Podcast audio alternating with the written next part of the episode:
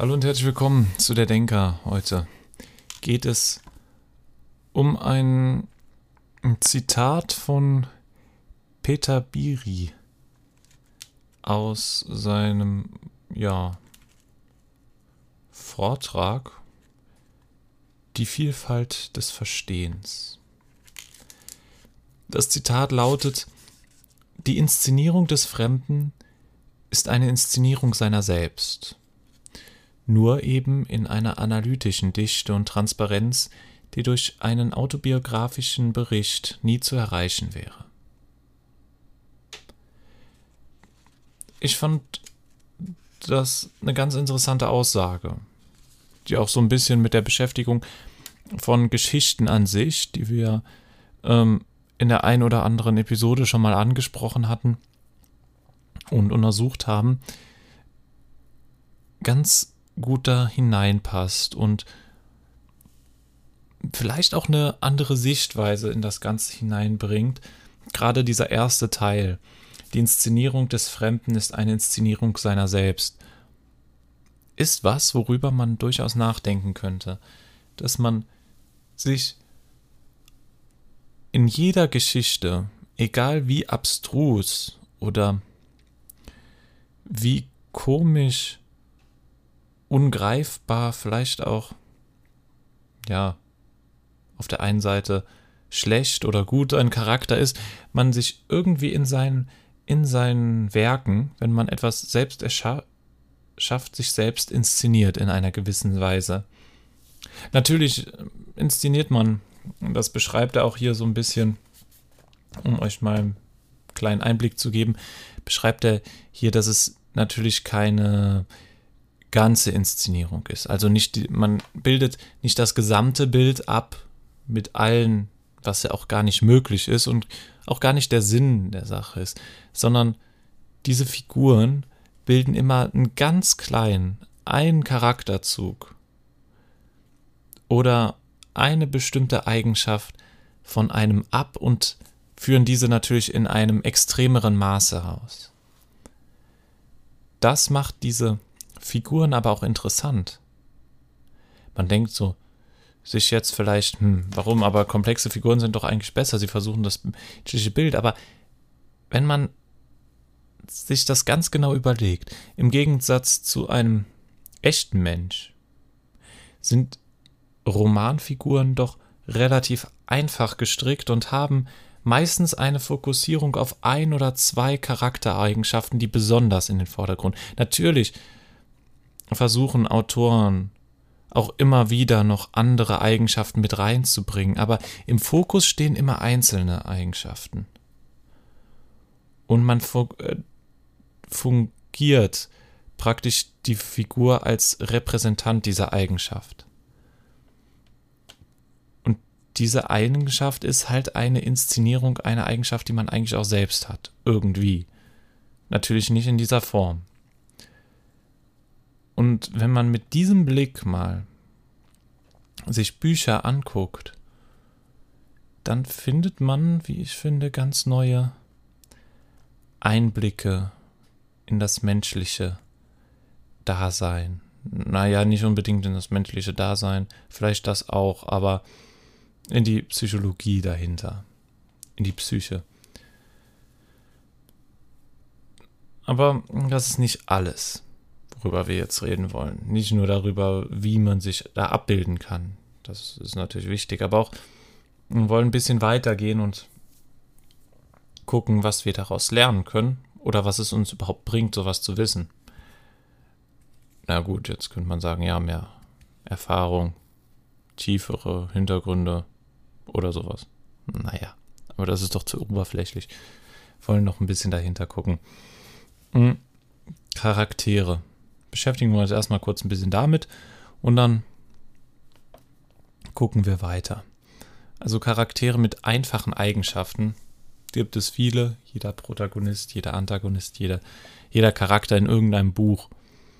Obwohl ich noch als kurzen Einwand eigentlich nicht so der Typ für Literaturanalysen oder sowas bin, finde ich trotzdem diesen Punkt dass es halt eine Art ist, sich selber darzustellen, sehr interessant durch die Figur. Weil es trotzdem nicht nur etwas über dich zeigt, sondern auch etwas über Menschen an sich. Nicht die ähm, Charaktereigenschaft an sich, sondern alleine, dass man das macht. Das zeigt irgendwie einen gewissen Drang, den jeder hat, sich selbst zu verewigen, würde ich sagen. Etwas zu hinterlassen. Etwas zu machen, wo man selbst drin weiterlebt. Sei es ein Charakter, sei es ein Bild, aber Menschen tun viele Sachen einfach, um etwas zu hinterlassen. Es hat keinen gewissen anderen Nutzen. Eine Geschichte und Charaktere in der Geschichte, sind sie wirklich nützlich? Haben sie einen objektiven Nutzen? Ja gut, man könnte jetzt sagen, sie bereiten Leuten Freude. Ja, das kann sein. Sie vermitteln Dinge. Das kann auch ein Grund sein. Aber sie sind auch eine Form, sich ausdrücken zu können und Menschen zu erreichen und damit auch gleichzeitig sich selber zu hinterlassen. Ganz interessante Punkte, wie ich finde, worüber man mal tiefer nachdenken muss. Und das hat er hier in seinem Vortrag, äh, heißt ja die Vielfalt des Verstehens. Da geht es dann, das ist nur eigentlich nur ein Nebensatz gewesen, den ich aber ganz interessant fand, weil dieser Satz dann trotzdem noch oder sehr viel über die Menschen aussagen kann, die ihn verstehen wollen. Ja. Aber verstehen ist ja nicht alles. Wir, wir sollen ja nicht nur diese Geschichten verstehen. Wir, verstehen ist das Erste. Diese Charaktereigenschaften. Und verstehen tut man das ja einerseits auch als Leser, aber auch andererseits als Autor in dieser Situation. Weil der Autor schreibt das Ganze ja auf und reflektiert so mit diese, diese spezielle eingeschränkte Charaktereigenschaften dann von sich selber auch in der Geschichte wieder und lernt somit oder hat somit einen Spiegel, der sehr verzerrt ist und sehr eingeschränkt ist. Praktisch so ein Spiegel mit einer Lupe drauf. So ein Lupenspiegel könnte man das nennen. Und kreiert mit der Geschichte einen Lupenspiegel, wo er sich selber dann reflektieren kann. Und der Leser hat dann den Vorteil, er kann dann mit der Lupe auf den Autor gucken und diesen Lupenspiegel versuchen auf sich selber anzuwenden, was natürlich dann noch ein bisschen um die Ecke denken muss, womit man dann praktisch ein Lupenbild hat und das mit sich selber vergleichen muss und sich dann seinen eigenen Spiegel erschaffen muss, dann in diesem ganzen Prozess, um das Beispiel fortzuführen. Aber ist es überhaupt so wichtig, sich selbst zu inszenieren? Warum will man sich überhaupt selbst inszenieren? Wir haben es ja schon gesagt, sich etwas von sich zu hinterlassen, aber eine Inszenierung hat ja auch immer was von Extremen.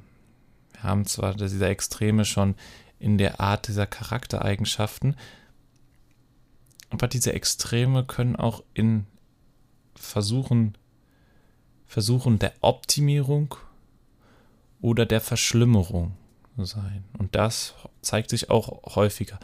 Man kreiert ja in Geschichten in die Figuren, mit den Figuren meistens Worst Case oder optimale Szenarien, wo man dann praktisch eine, entweder einen Held am Ende bekommt oder eben ein, ja, Anti-Helden, dem eben nicht alles gelingt, sondern alles durch die Finger flutscht. Und damit ist diese Inszenierung seiner selbst auch verbunden.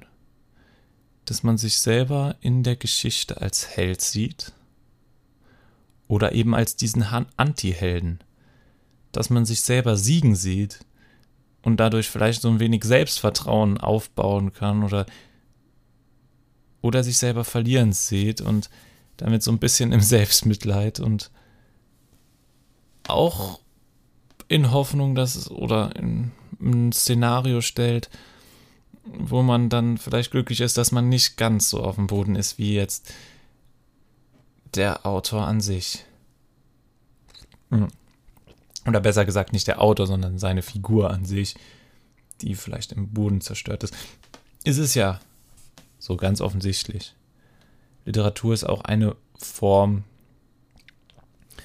der Gefühle, des, der Ausdruck von Gefühlen und der Ausdruck von Selbstreflexion, was man im Moment von sich selber hält. Und ich glaube, dass das dann auch durch die Figuren inszeniert wird.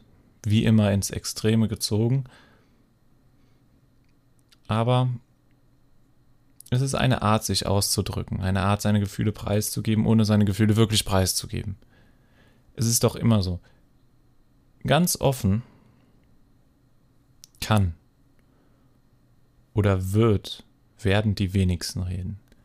Dass jemand ganz offen ist, hm, habe ich eigentlich noch selten, sehr selten, fast noch nie erlebt. Hundertprozentig offen. Nein, wir versuchen,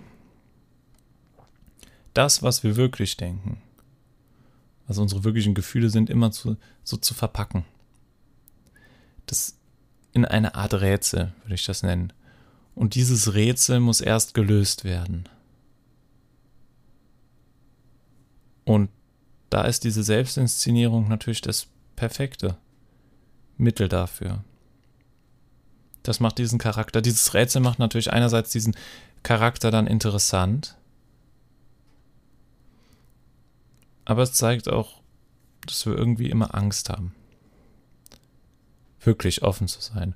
Und dass wir die Menschen herausfordern, andere Menschen herausfordern, um uns wirklich zu verstehen, die Rätsel zu lösen, die wir vor denen wir sie stellen. Und das führt natürlich dann oft zu Missverständnissen, Missinterpretationen und zu nie ausgesprochenen Wahrheiten. Ja, so ist es schon interessant manchmal über Literatur, obwohl ich eigentlich nicht der große Fan bin von Literaturanalysen. Es ist trotzdem interessant, hin und wieder mal darüber nachzudenken und wir wollen ja über Sachen nachdenken. Heute. Und an jedem Tag natürlich. Und deswegen machen wir das auch mal in einer kurzen Episode. Bei der Denker, das nächste Mal gibt es wieder was Wissenschaftlicheres. Aber mal so ein Abstecher in die Welt der Literatur durch über zwei Folgen. Das letzte war sehr kreativ. Heute ist es dann so ein bisschen darüber geplänkelt, ein bisschen darüber nachgedacht. Vielleicht auch mit einigen Wiederholungen, aber das ist normal. Und ja, das war es dann auch schon für heute. Heute mal ein bisschen kürzer. Ich bedanke mich natürlich wie immer fürs Zuhören. Ich hoffe, es hat euch gefallen. Naja, ist mir eigentlich egal, ob es euch gefallen hat. Naja, Spaß. Ähm, und, wie immer, erst hören, dann denken. Euer Denker. Ciao.